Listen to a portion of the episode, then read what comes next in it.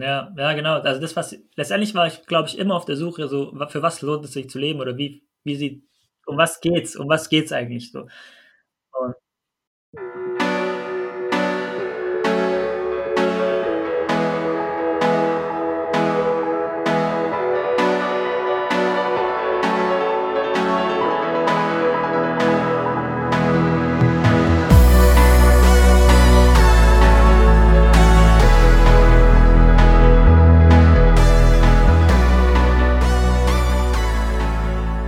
Herzlich willkommen zu 21 der Weg. Heute habe ich auch wieder den Fabio mit dabei. Hi Fabio. Hallo zusammen. Ja, alle Zuhörer, die schon öfters reingehört haben, wissen ja schon, worum es geht. Für die, die neu sind, vielleicht eine kurze Erklärung. Und zwar unterhalten wir uns mit Bitcoinern, die relativ frisch äh, auf dem Weg zum Bitcoiner sind oder auch ihn schon abgeschlossen haben, beziehungsweise etwas tiefer im Rabbit Hole drin sind und wollen nochmal rekapitulieren, wie sah denn der Weg für die Frischlinge sozusagen aus, weil viele von uns Bitcoinern haben ja mittlerweile schon ja einige Jahre auf dem Puckel und teilweise auch vergessen, wie der eigene Weg aussah und Bitcoin äh, und 21 der Weg soll uns so mal ein bisschen nochmal in Erinnerung rufen, wie denn ähm, ja das Gedankenkonstrukt von Leuten ausschaut, die entweder frisch im Kaninchenbau drin sind oder halt gerade am Anfang davon stehen. Ja, äh, wir haben auch heute einen Gast dabei, den wir uns unterhalten und das ist der Leo. Hallo Leo. Hi, Servus. Vielen Dank für die Einladung. Sehr gerne. Ich würde sagen, wir legen einfach direkt mal los, Fabio. Ja, ja. Ähm, äh, Leo, wir haben dich äh, über mehr oder weniger über Twitter gefunden. Ne? Ähm, auf Twitter bist du at @lemalive, glaube ich. Stimmt das? Genau, genau. Ja, also aus Leopold Mattes die die Vornamen, also die die Buchstaben setzen sich so zusammen. Ja. Cool. Also eben, also ich habe dich schon ein paar Mal gesehen, Daniel auch. Wir sind dann irgendwie auf dich aufmerksam geworden als als möglichen Gast. Erzähl doch einfach mal ein bisschen von dir. Wer bist du? Was machst du so? Alles klar, gerne. Ähm, ich bin Leopold Mattes, im Internet wie gesagt unter Leo Mattes.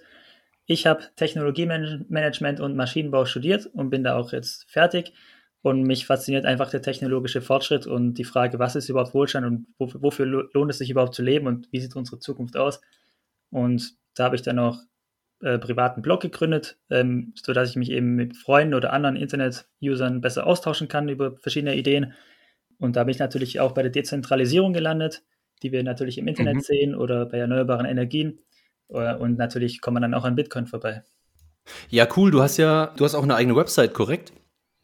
erzähl doch mal, was da so, was da so deine Projekte sind diesbezüglich. Gerne. Ähm, es hat alles angefangen, dass ich einfach so eine Vision aufstellen wollte, wohin der technische Fortschritt führt. Das heißt, ich habe mich einfach gefragt, okay, die Produktivität, die steigt immer mehr. Das heißt, was passiert mhm. denn, wenn wir das gegen unendlich denken? ähm, also dass wir die maximale Produktivität haben, dann hätten wir auch die minimalsten Preise. Ähm, jeder Wunsch würde sofort in Erfüllung gehen und wir hätten maximalen Wohlstand. Und so fing es einfach an. Und da habe ich mich gefragt, okay, was müsste passieren? Das heißt, wir bräuchten Technologien, die nahezu unendlich effizient sind, also für die wir nahezu keine Instandhaltung brauchen. Das heißt, die sind dann automatisiert und letztendlich ist das dann natürlich auch sowas wie das Internet und weil natürlich jedes, jede fortschrittliche Gesellschaft braucht ein Energieträger, ein Kommunikations, mhm. also als Kommunikationsmittel, dann natürlich, äh, nee, nicht der Energieträger als Kommunikationsmittel, wir brauchen Energie und Information und Mobilität. Mhm. Ähm, und wenn wir das natürlich dann alles automatisieren, dann kommen wir letztendlich beim intelligenten Energie-Informationstransportnetz raus, äh, mit autonomen Autos, erneuerbaren Energien, Speichern und natürlich dem Internet. Und so fing es eigentlich an, dass ich eben eine Vision des technischen Fortschritts abbilden wollte. Und dann habe ich irgendwann festgestellt, okay, das ist ja alles dezentral. Ja, wie gesagt, das Internet und die erneuerbaren Energien, die vielleicht die, die dezentralen autonomen Autos, die dann rumfahren. Mhm. Ähm, was wäre denn, wenn wir wirklich alles dezentralisieren würden? Und dann kam ich natürlich am Geldsystem und am Staat nicht vorbei, äh, weil ich mich dann gefragt habe, okay, warum ist der überhaupt zentral organisiert? So macht das überhaupt Sinn für die Zukunft? Äh, entsteht da nicht ein Konflikt und so ging es dann weiter. Ich kam dann auch auf Nassim Taleb, der euch sicherlich ein Begriff ist. Mhm, ja, ähm, auf die Antifragilität, ähm, das ich auch sehr spannend finde. Ähm, da bin ich jetzt gerade dabei, seine Ideen so zusammenzufassen. Und wie gesagt, die Null-Grenzkostengesellschaft einfach als Bild dafür, dass wir uns einer maximalen Produktivität nähern. Aber letztendlich bleibt es halt immer eine Vision, weil wir nie alle Bedürfnisse erfüllen können. Aber das ist die Vision dahinter, der maximale technische Fortschritt. Das dritte Thema, das dritte Thema, das ich noch behandle, sind endliche und unendliche Spiele. Da habe ich ein ganz interessantes Buch gelesen von James Cars, ähm, der einfach sagt, man kann das Leben aus zweierlei Perspektiven betrachten. Einmal als endliches Spiel mit einem bestimmten Anfang und Ende, ähm, wo es darum geht zu gewinnen, wie zum Beispiel bei Schach oder Fußball, oder mhm. eben unendliche Spiele, wo es darum geht, einfach das Leben in, ähm, aufrecht zu halten oder in, oder in Stand zu halten, äh, was dann eben ähm, alles nicht messbare wäre. Also Freundschaft kann ich jetzt in dem Sinne nicht gewinnen, sondern das muss ich immer neu erkämpfen oder immer neu dafür arbeiten. Ähm, genauso wie ähm, Beziehungen, Freiheit, Liebe, genau. Und das sind eben alles Ausdrücke für unendliche Spiele. Wow, sehr, sehr spannend. Wie bist denn du eigentlich denn, oder wie, wie hast, wieso hast du angefangen, dich mit diesen Themen zu beschäftigen? Ist es irgendwie ähm, vom Studium oder durchs, durchs Studium initiiert worden oder war das sogar schon vor dem Studium bei dir da, dieser, dieser Wissensdrang? Also, dass ich Systeme hinterfragt habe, das war eigentlich schon in der Schule der Fall. Ähm, also, wenn die Aufgabe war, interpretiere das Gedicht, dann habe ich mich immer gefragt, wie kann ich denn aus meiner subjektiven Sicht ein Gedicht falsch interpretieren, wenn ich dann eine 4 bekommen habe oder so. Und das konnte ich einfach nicht verstehen. Ähm, und da hatte Sehr ich einfach, ja, es ist einfach so, weil, die, also ich hatte schon das Verständnis der subjektiven Werttheorie, also das kenne ich jetzt erst, ähm, aber dieses innere, den inneren Drang ähm, nach, dem, nach der subjektiven Werttheorie, den hatte ich schon recht früh und bei mir war es auch so, ich war in der Schule, ich war in den mathematischen und naturwissenschaftlichen Fächern extrem gut und in allen anderen war ich so äh, durchgekommen. Mhm. Und dann war auch recht klar, okay, ich studiere Ingenieurswesen, weil es da einfach um Mathe und Physik geht. Und da habe ich dann auch wie immer wieder das System hinterfragt. Also wir hatten dann zum Beispiel eine Aufgabe, wo wir was konstruieren mussten. Dann habe ich mich gefragt, okay, jetzt haben wir schon wieder hier jemand, der mir eine Aufgabe stellt. Wer stellt mir denn die Aufgabe in der freien Wirtschaft? Also, und dann kam ich natürlich zum Unternehmertum. Mhm. Ähm, und dann habe ich irgendwann entschieden, okay, ich studiere jetzt nicht mehr Maschinenbau im Bachelor, sondern Technologiemanagement setze ich im Master drauf, weil mich einfach strategische Fragestellungen mehr interessiert haben. Mhm. Und dann kam die Frage, okay, wenn wir immer die, weiter die Produktivität erhöhen und die Preise demnach sinken und die Inflation die Preise wieder erhöht, dann widerspricht sich ja das. Ähm, also der Produktivitätsvorsprung und die Preisstabilität geht irgendwie nicht Hand in Hand. So, das kann nicht sein. Ähm, und dann habe ich eben eine Theorie gesucht, die die Inflation generell in Frage stellt. Und mhm. so bin ich dann durch irgendein YouTube-Video auf Roland Bader gekommen und letztendlich auch auf die österreichische Schule der Nationalökonomie. Ähm, wie gesagt, ich habe dann Mises gelesen. Genau. Du hast, du hast ja deine, deine Learnings auf diesem Weg auch in einem Buch zusammengefasst. Das heißt, eine Revolution der Denkart wo es ja quasi um die Grundlagen der Praxeologie geht. Magst du mal ein bisschen was darüber erzählen, wieso du das Buch geschrieben hast und wovon es inhaltlich äh, ungefähr handelt? Gerne. Also wie gesagt, ich hatte durch meine verschiedenen Lebensstationen immer wieder die Frage, okay, hier passt was nicht, hier passt was nicht, schon in der Schule und eben dann auch im, im Studium. Und als ich dann Mises gelesen hatte, war das einfach so wie das passende Puzzleteil, was mir noch gefehlt hat. Ja, ähm, weil er eben, der Ludwig von Mises sagt ja, okay, das menschliche Handeln können wir nicht mit dem Empirismus untersuchen, sondern wir müssen den Apriorismus verwenden. Das ist ja eine ganz andere Methode, nämlich eine Methode, die logisch, deduktiv Schlussfolgerungen herausbildet. Also die kann man sich ja ungefähr so vorstellen wie die Grammatik zur Sprache, so ist die Praxeologie eben ähm, das Äquivalent zum Handeln. Also wir können nicht vorhersagen, was jemand sagen wird, aber wir können Aussagen, die generell über die Grammatik stimmen, beschreiben. Und genauso ist es eben auch in der Praxeologie, dass wir nicht sagen können, was, wie wird jemand handeln, aber wir können die Gesetzmäßigkeiten einer Handlung beschreiben. Und genau um diese Gesetzmäßigkeiten geht es eben in dem Buch. Das heißt, es geht gar nicht um mein, mein, meinen persönlichen Werdegang, wie ich dazu gekommen bin, sondern es geht wirklich um diese logischen Gesetzmäßigkeiten, die ich da anhand von Beispielen aufzeige, sodass es möglichst einfach verständlich ist. Also im Prinzip schon so ein bisschen die, die österreichische Schule äh, recht einfach und gut verständlich erklärt, ne? wenn ich das richtig Genau, verstehe. genau, das war das, das war das Ziel, weil, wie gesagt, für mich war das einfach das fehlende Puzzleteil, was einfach Sinn gemacht hat. Ähm, und mhm. dann war ja sowieso ein bisschen Zeit und dann habe ich das zusammengefasst, weil ich einfach fand, dass das meine Freunde so wissen müssen. Ja, Finde ich, find ich super. Ich, ich habe es ähm, vorher schon mal auf Amazon kurz äh, mir angeschaut und habe für mich entschieden, dass ich mir das auf jeden Fall bestellen werde und mal äh, Probe lesen, weil das könnte natürlich auch wieder so eine super Empfehlung werden, wie du sagst, an, an, an Freunde, Bekannte, Verwandte, mhm. um die so ein bisschen in dieses Becken reinzuschubsen. Du hattest vorher gesagt, du hast Maschinenbau studiert und dich dann extrem für Innovation, Technologien etc. interessiert, äh, finde ich noch lustig. Mir geht es relativ ähnlich. Also ich hatte auch Maschinenbau im Bachelor studiert. Mhm. Und äh, ich habe dann zwar keinen kein Master mehr in die Richtung gemacht, aber wie man sieht und wo ich jetzt hier gelandet bin, technologiemäßig, zieht es mich auch oder hat es mich auch schon immer zu, zu Innovationen und Technologien gezogen. Ich habe mich erst sehr intensiv mit 3D-Druck und so weiter beschäftigt und dann bin ich eben früher oder später auch bei, bei Bitcoin gelandet. Wie bist denn du, wie hast denn du die Kurve dann gemacht von, von der österreichischen Schule, von Technologie, von Deflation in Technologie hin zu, zu Bitcoin? Ähm, meinen ersten Kontakt mit Bitcoin hatte ich während meines Auslandssemesters. Da war ich in den USA, das war im Herbst 2016 und da wurde ich auf Facebook angeschrieben, ob ich nicht Lust hätte, da zu investieren. Und ich habe dann recht schnell Scam Alert. ich habe dann, ja genau, ich habe dann recht schnell erkannt, dass das so ein Multilevel-Marketing-Scam war. Mhm. Ähm, aber die Idee von Bitcoin fand ich da faszinierend, dass es eben nicht vermehrbar ist und dass es eben nicht so von einer Einzelperson gehackt werden kann, ähm, aufgrund der Dezentralität. Und deswegen habe ich die Idee dann im Auge behalten. Ich habe mich dann auch äh, ziemlich geärgert, als dann die Bubble kam. Weil ich dachte, scheiße, hätte ich mal lieber sollen. Als ja. die Bubble dann geplatzt ist, dachte ich dann, geil, zum Glück habe ich nicht. Also du meinst die 2017er Bubble, ne? Ja, genau, genau. Okay, ja, wo es so auf knapp 20.000 Dollar oder so hochging, genau. Ja, und, und dann erst im Nachhinein habe ich dann eben die österreichische Schule der Nationalökonomie kennengelernt und war dann auch der festen Überzeugung, dass das ein sehr gutes Projekt ist, wo ich wo ich eben ein hohes Potenzial sehe. Okay. Weil nur dadurch, dass man weiß, dass ein inflationäres Geldsystem nicht funktioniert, heißt es ja noch lange nicht, dass man weiß, dass Bitcoin funktioniert. So. Aber dadurch, dass ich dann eben Ludwig von Mises und äh, die Geldtheorie gelesen hatte, war mir das halt klar, dass Bitcoin auf jeden Fall eine sehr gute Idee ist und auf einer sehr guten Idee fundiert. Mhm. Wie, was hat dich denn dann äh, mit der Zeit von der, von der Idee Bitcoin dann doch überzeugt? Also welche, was hast du konsumiert, was hast du gelesen, was hat dir geholfen, das zu verstehen, damit du dann äh, doch verstanden hast, okay, hey, Bitcoin ist was, das ist wichtig, das ist, kann groß werden? Äh, ich war dann auf Twitter aktiv, war da auch lange Zeit stiller Mitleser. Ja. Und da bin ich irgendwann auf Plan B gekommen und auf dem seine Modelle. Okay.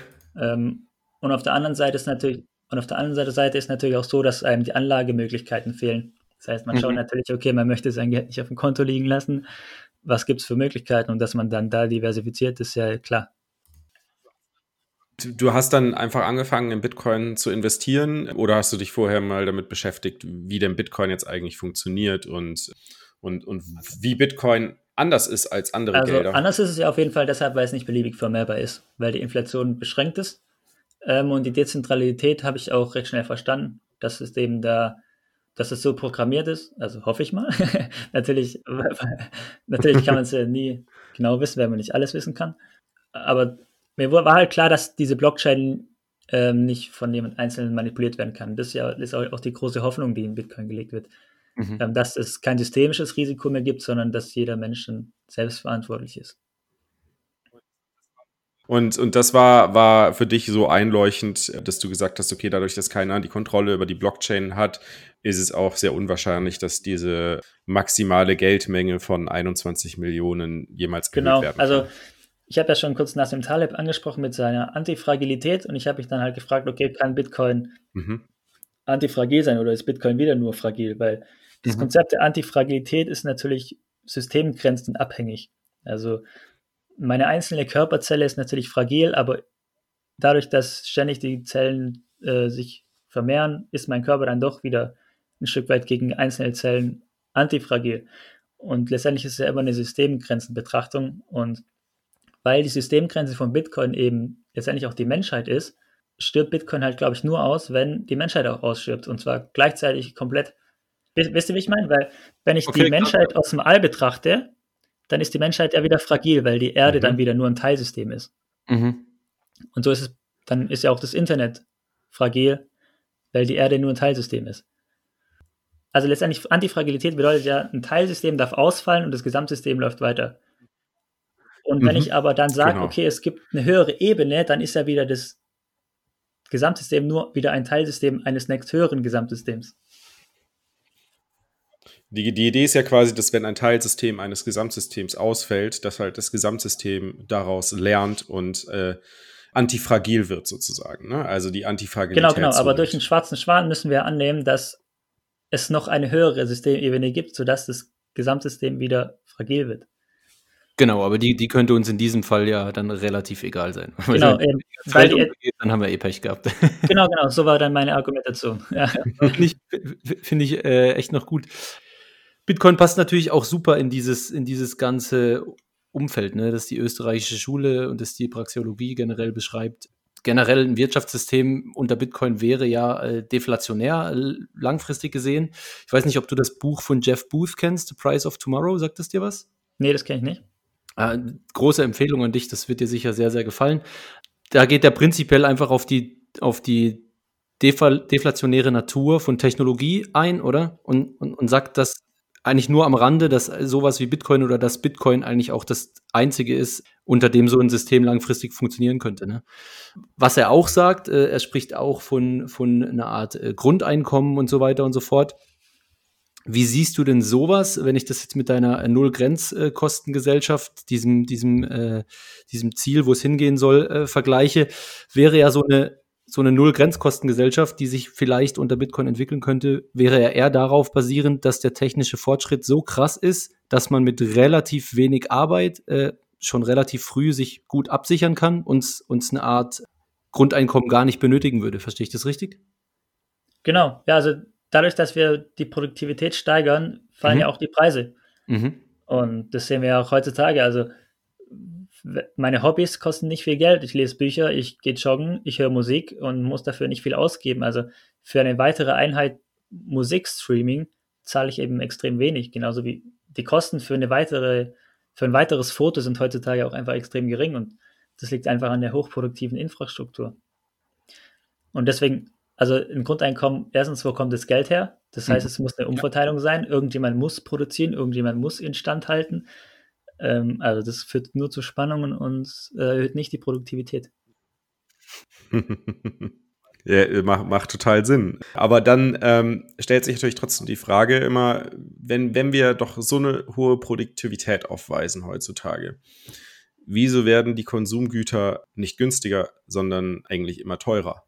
Also ich meine, alles, alles im Leben wird teurer. Und wenn ich, da muss ich immer an den Spruch meiner Mama, äh, meiner Oma denken, die, die immer sagt, so, ach, früher war alles so günstig, heute ist es so teuer. Weil wir sehen ja doch einen, einen sehr, sehr ähm, antizyklischen Effekt zu dem, den wir eigentlich sehen. Ja, nicht in allen Gieseln. Also wenn wir uns die Photovoltaikpreise oder die, die USB-Speicherpreise anschauen, dann fallen die seit vielen Jahren. Mhm. Klar, wenn wir jetzt uns die Autopreise anschauen, dann bleiben die ungefähr konstant oder ich habe jetzt da keine Studie vorliegen. Aber das ist natürlich dann die Inflation, ja. Also die ist ja, wie gesagt, ähm, die ist dem, die steht dem technischen Fortschritt und der Preisdeflation entgegen. Genau, also äh, und das finde ich auch, es gibt ja dann oft von, von, von äh, Anhängern der gegenläufigen Theorien, heißt ja dann oft, ja, aber du hast einen großen Fernseher zu Hause und Fernseher werden auch jedes Jahr billiger etc. Und es ist eigentlich so ein schlechtes Argument, ne? Weil es, es zeigt ja nur, wie absolut mega heftig deflationär die Technologie an der Stelle wirkt, dass sie sich sogar trotz inflationärem Umfeld preislich verringert auswirkt, oder? Ja, absolut. Also wenn man die Inflation ja. kritisiert, dann kommt ja oft als Gegenargument, okay, wir brauchen 2% Inflation, damit die Leute investieren, sonst horten die das Geld nur. Und ist natürlich damit extrem widerlegt. Weil die Menschen wollen natürlich ihre Probleme lösen und wollen ihre, die Produktivität erhöhen, weil sie die Anreize haben, unternehmerisch erfolgreich zu sein. Und das ist natürlich ein hanebüchenes Argument, dann zu sagen, wir brauchen Inflation. Das ist ja Traub. ja, sehe ich, sehe seh ich genauso. Und, und, es wird auch einfach extrem unterschätzt, oder? Ich meine, man kann sich gar nicht vorstellen, ähm, wo wir gelandet wären, wenn, wenn das die letzten, was weiß ich, wie viele Jahre halt nicht der Fall gewesen wären. Ne? Weil es heißt ja immer, aber äh, euch geht's doch gut da wo du lebst, euch geht's doch gut, ja, aber es könnte der gesamten Welt wahrscheinlich ein Riesenstück besser gehen, wenn nicht diese, diese Art des, des schwer zu bemerkenden Raubs äh, durchgezogen werden würde. Ja, ja. Ja, den, den Cantillon-Effekt kennt ihr ja wahrscheinlich auch, dass die Geldempfänger, die Erstempfänger des neuen Geldes, also die, die bei Inflation das Geld zuerst bekommen, dass die natürlich davon profitieren und das schafft natürlich auch eine Ungerechtigkeit.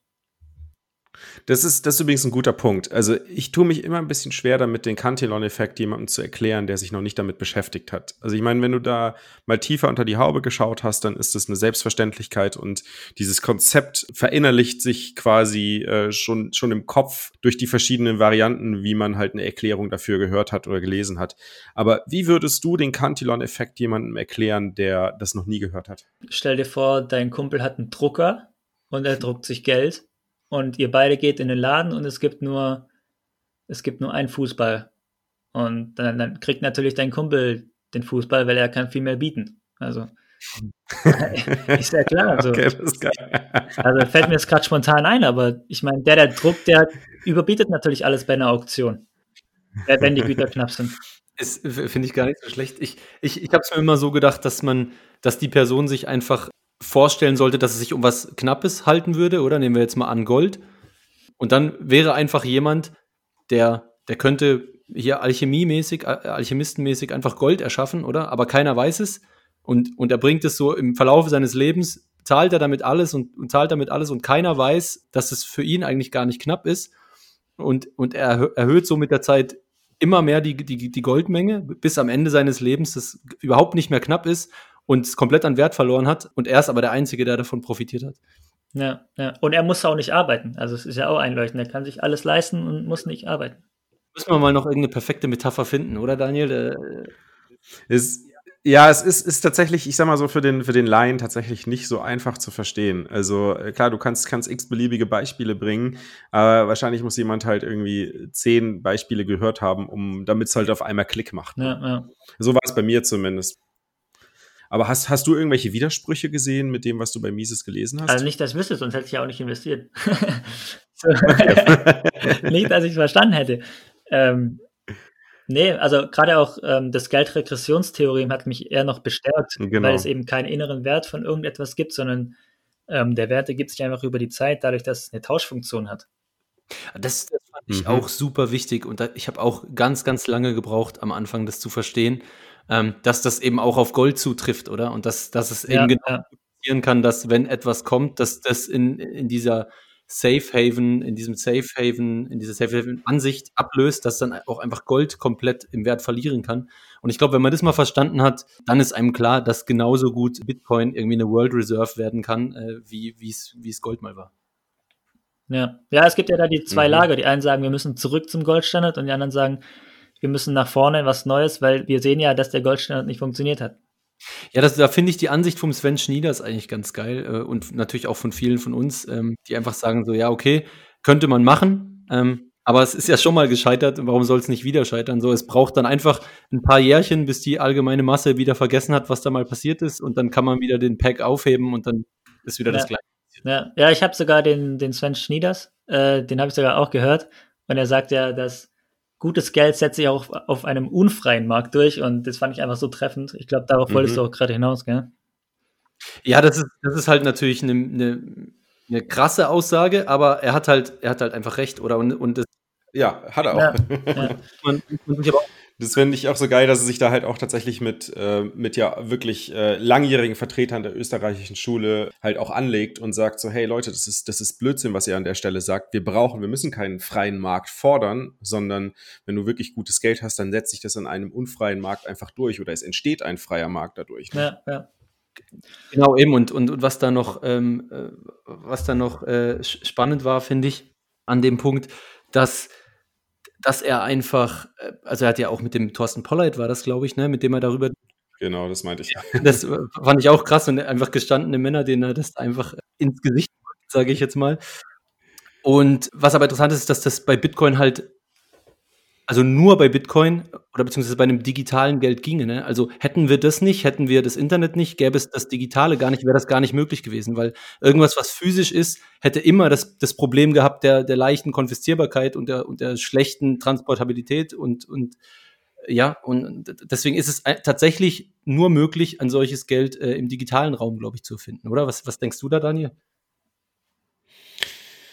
Ja, also ich meine, das ist meine Meinung dazu kennst du, glaube ich. Es ist halt die einzige Möglichkeit, absolut Scarcity oder absolute Rarität zu generieren, meines Erachtens, weil das die einzige Möglichkeit ist, halt alle Menschen an einen Tisch zu bringen und halt einem Regelwerk sozusagen zuzustimmen, aber auch sich zu unterwerfen, was halt gleichzeitig global äh, auf der ganzen Welt durchgesetzt wird. Und äh, das, das, das kennen wir in keiner anderen in keinem anderen System sozusagen. Also es gibt keine Systeme, die so etwas abbilden können, meines Erachtens.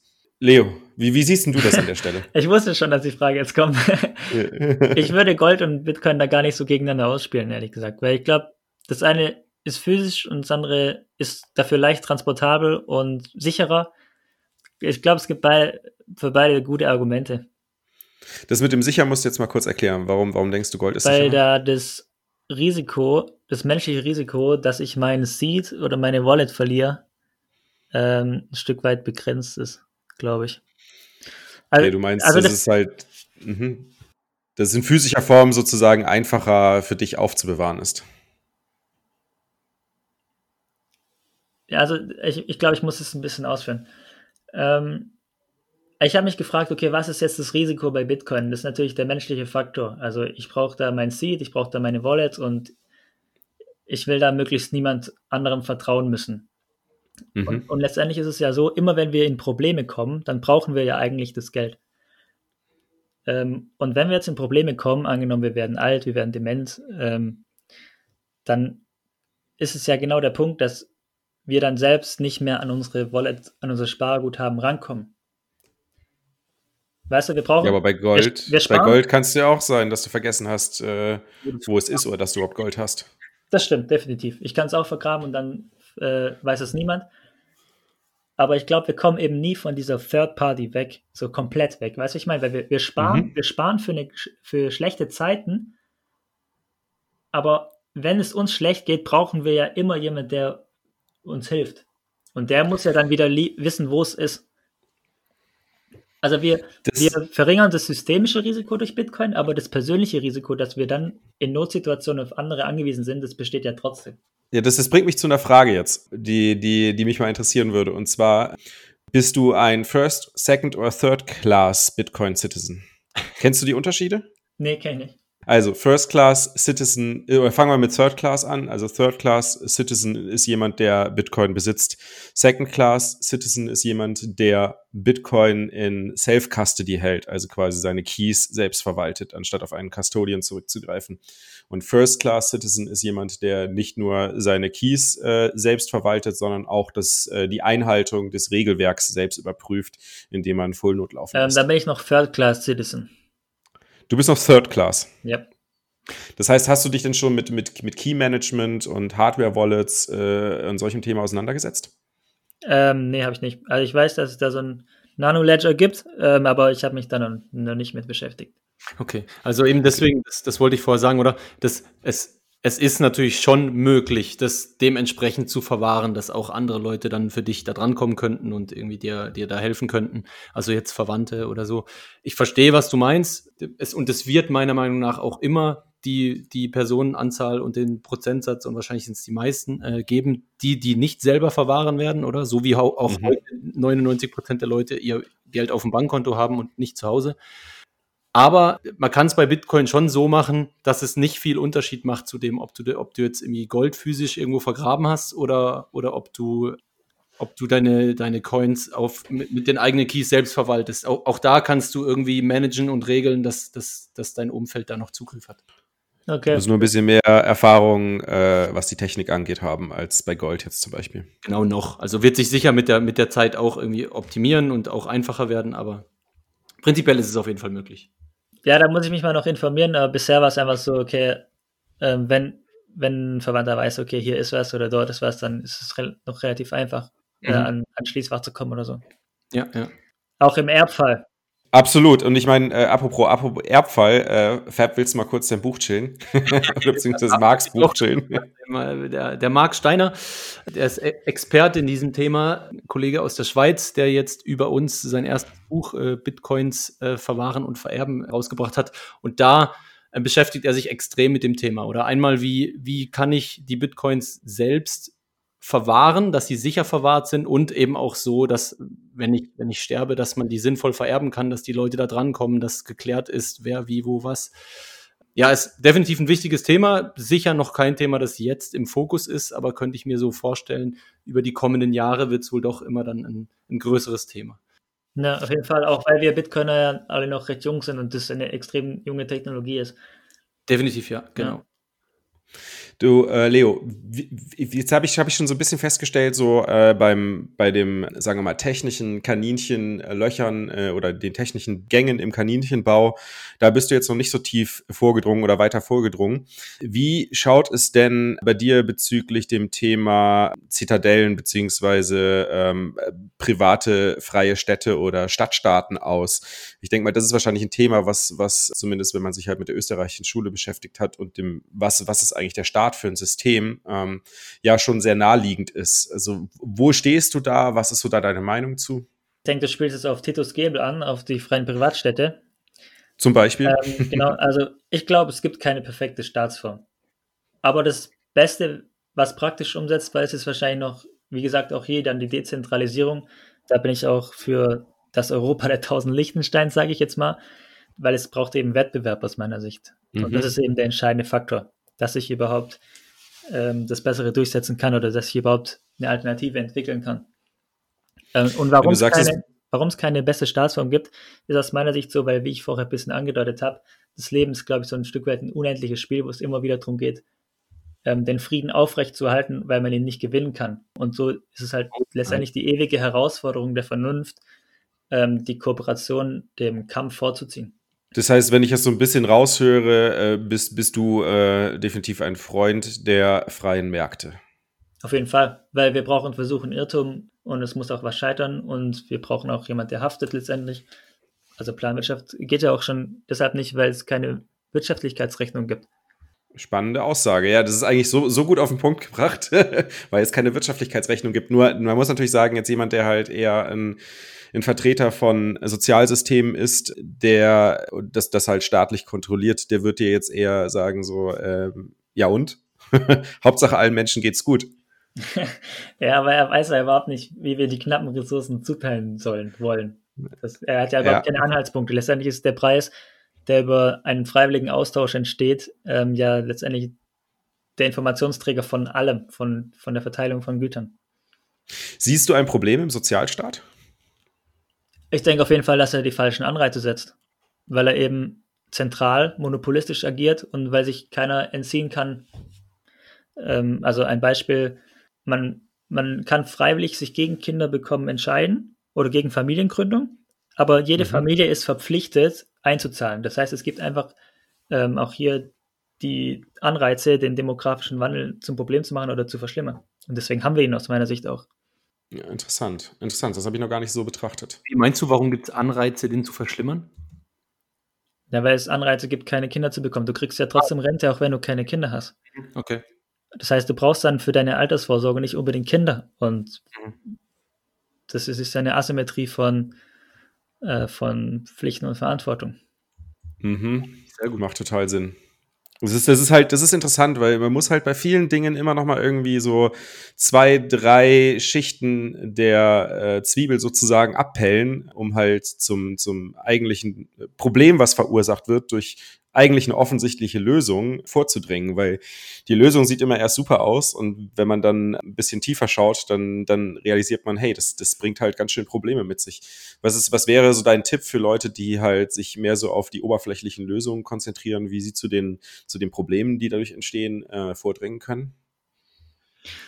Ja, die denken ja letztendlich nur um eine Ecke und nicht um zwei Ecken. Ähm, also, ah, sehr gut. Also, zum anderen raus, ey. Nee, weil, ähm, also es gibt ja dieses Bild, es werden Glasscheiben zerstört, damit der Glaser wieder eine Aufgabe hat. So, aber so wird ja, so funktioniert es dann nicht. Mhm. Sondern, also, mhm. es geht jetzt, letztendlich wird immer das übersehen, was nicht sichtbar ist. Mhm. das klingt auch wieder sehr metaphorisch. Ähm, gut, irgendwann wird es dann meistens sichtbar, ne? Nur ja. ähm, dann ist es halt meistens auch schon zu spät. Ja, genau, die, genau die Leute versuchen dann halt wieder, ähm, wie, wie, sagt man das immer mit dem, man löscht dann immer da, wo es brennt, oder? Dann sieht man, oh, oh, jetzt poppt dieses Problem auf, äh, dann muss ich mit diesen neuen Regularien dieses Problem lösen. Das verursacht wieder drei neue und dann erkennt man wieder nach zehn Jahren, ah, jetzt ist dieses Problem entstanden. Wie lösen wir das? Erkennt aber nie, dass das Problem wegen der anderen Regularien von vor Jahren entstanden ist oder will es nicht erkennen, besser gesagt, weil wenn man es erkennen würde, würde man ja für weniger Staat plädieren, was man sicher nicht tut, wenn man für den Staat arbeitet. Ja, ja, mhm. ja das ist letztendlich so, es ist immer gut gemeint, so den Schwachen zu helfen. Mhm aber letztendlich bekommen die Starken falsche Anreize. Weißt du, die, die noch für sich selber sich kümmern, die sich noch um sich selber kümmern könnten, die bekommen Anreize, weniger zu tun. Du hast, du hast, im, also ich würde es gerne mal wieder so ein bisschen zu, zu Bitcoin übergehen. Du hast äh, im Vorgespräch was von äh, endlichen und unendlichen äh, Spielen ähm, erzählt. Magst du mal kurz den Zuhörern erklären, was du damit meinst und äh, vor allem, welchen Zusammenhang du hier mit Bitcoin siehst? Ja, ähm, ich glaube, ich habe das vorher schon kurz ja, du hast voll angedeutet, als es um meinen Blog ging. Genau. Ähm, es geht nämlich um die zwei Dinge. Entweder man kann etwas gewinnen oder man kann etwas nur instand halten. Und letztendlich ist aus meiner Sicht immer und das, um was es im Leben geht, also Freundschaft, Beziehung, Frieden, Freiheit, Liebe. Mhm. Es geht immer ums unendliche Spiel. Also ich glaube, letztendlich sagt der James Carson in seinem Buch, man kann endliche Spiele innerhalb des unendlichen Spiels spielen. Also wir können innerhalb unserer Freundschaft Tischtennis spielen, aber wir können nicht das endliche Spiel über das unendliche Spiel stellen. Und letztendlich ist aus meiner Sicht Bitcoin auch dann eben die, der Versuch der Implementierung des unendlichen Spiels, sodass niemand mehr sich über das unendliche Spiel erheben kann. Weil eben, hm. wenn es einen Wettbewerb gibt, wie im endlichen Spiel, dann geht es immer um Kampf, es geht um Gewinnen, mhm. äh, es geht immer um einen Gegner. Und genau das machen ja letztendlich auch ja, die ganze Politik, da geht es ja immer nur um Gegner. Und im Markt geht es halt um Kooperation. Und letztendlich ist halt Bitcoin die, der Versuch, ähm, aus meiner Sicht, ähm, dieses unendliche Spiel ein für alle Mal zu implementieren. Und, Was auch die Anreize dafür geben würde, dass die Leute in ihrem Leben sich viel mehr mit diesen unendlichen äh, Dingen beschäftigen, ne? wie Beziehungen, Freundschaft äh, etc. und weniger mit, wer hat am meisten, äh, ich habe drei Häuser, ich habe vier Ferraris, sondern, sondern es, es würde so ein bisschen diesen Druck dieser Achievements daraus nehmen, ne? Oder Auf jeden Fall. Ja, also, ja die, also die, die, letztendlich unterscheiden sich die zwei Spiele einfach. Das eine ist Kooperation, das andere ist Wettkampf bzw. Äh, Gewalt, Krieg. Mhm. Ähm, und letztendlich geht es immer um diesen Konflikt und letztendlich ist aus meiner Sicht eben Sinn, der Sinn des Lebens immer die Kooperation. Das kannst du auf alle Bereiche anwenden. Das ist ein, das ist ein super spannender Aspekt, den du hier gerade anbringst. Jetzt, jetzt höre ich aber schon die Kritikerstimmen in meinem Kopf, die mir sagen, ja, aber wenn doch Bitcoin quasi oder Kryptowährungen freier Markt sind und Geld in einem freien Markt sich ergeben soll, wie kann dann Bitcoin ein unendliches Spiel sein, wenn, wenn doch eigentlich Wettbewerb bestehen sollte? Hm. Hm.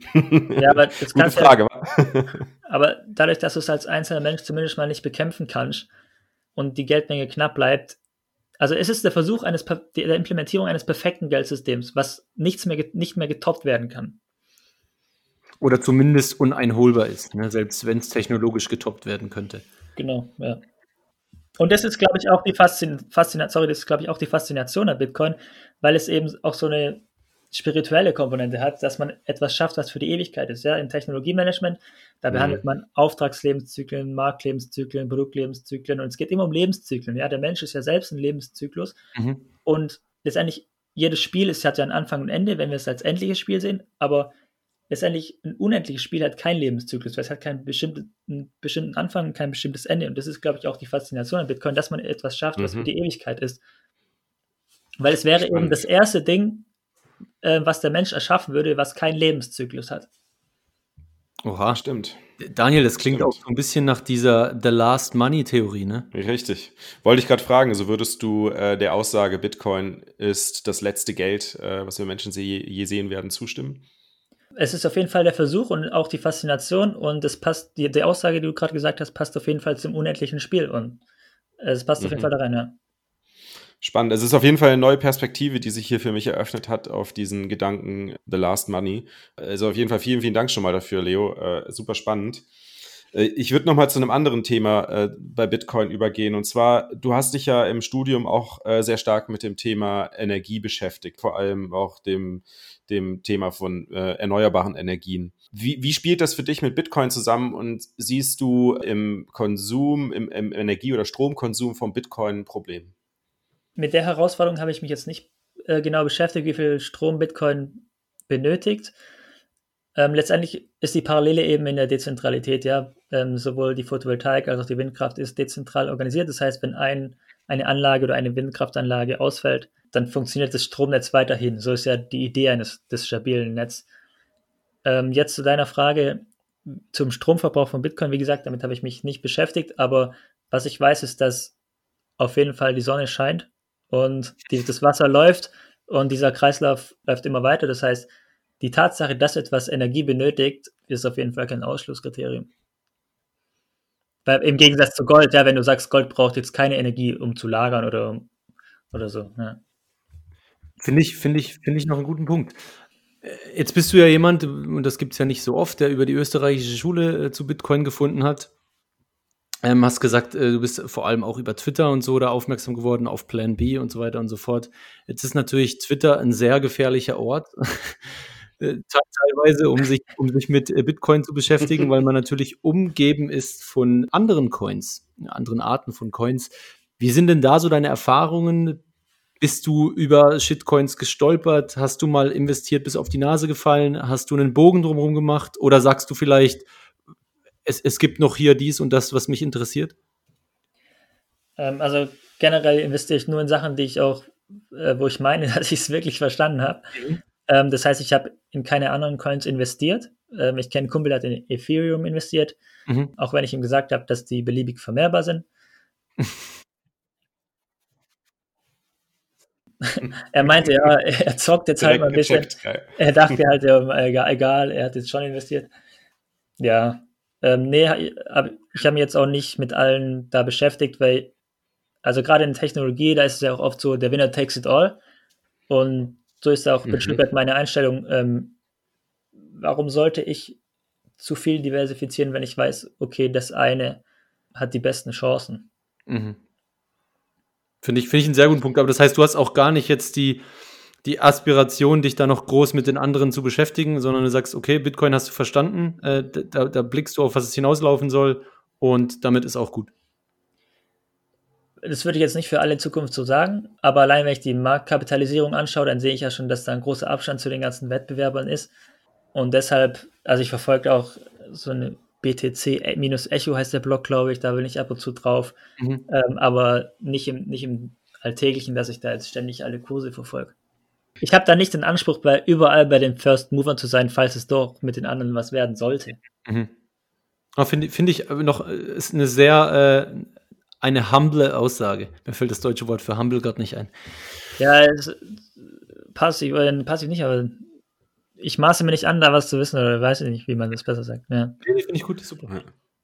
Genau, aber ich meine, auch bei Bitcoin, äh, jetzt allein im Gespräch hat sich ja festgestellt, du weißt ja noch nicht alles und beschäftigst wahrscheinlich auch gerade aktiv damit. Was sind so die Themen im Bitcoin-Bereich, die dich gerade am meisten faszinieren oder wo du dich näher mit beschäftigst? Das ist eine gute Frage. Ich denke, es sind eindeutig die Themen, die wir jetzt auch schon angesprochen haben, also in der praktischen Umsetzung im alltäglichen Leben, weniger jetzt, wie das technisch, verschlüsselungstechnisch alles ganz genau funktioniert, das weniger, ähm, eher dann die alltäglichen Herausforderungen, weil der Faktor Mensch eben, wie gesagt, immer noch überall ein Faktor bleibt. Mhm. Also du sprichst da vor allem auf deine eigenen potenziellen Fehler an, die in einem System, wo es ja keinen gibt, der die Kontrolle darüber hat, ja auch nicht rückgängig gemacht werden können. Genau, ja. Ich glaube, das ist, also, ja, das ist dann auch, es bleibt halt eben diese Unsicherheit. Ja. Mhm. Und das ist die ja, Unsicherheit, cool. die, ich, die ich letztendlich ein Stück weit managen könnte und kann. Macht voll und ganz Sinn, ja.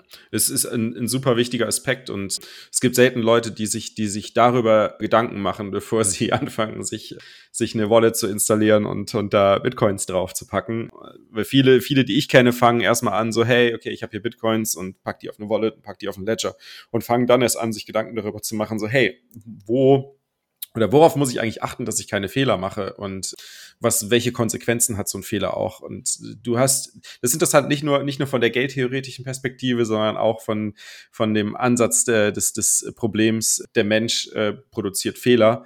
Betrachtest du oder gehst du an Bitcoin von, aus einer komplett neuen Richtung heran, die ich so bisher noch nicht kannte? Ja, finde ich auch.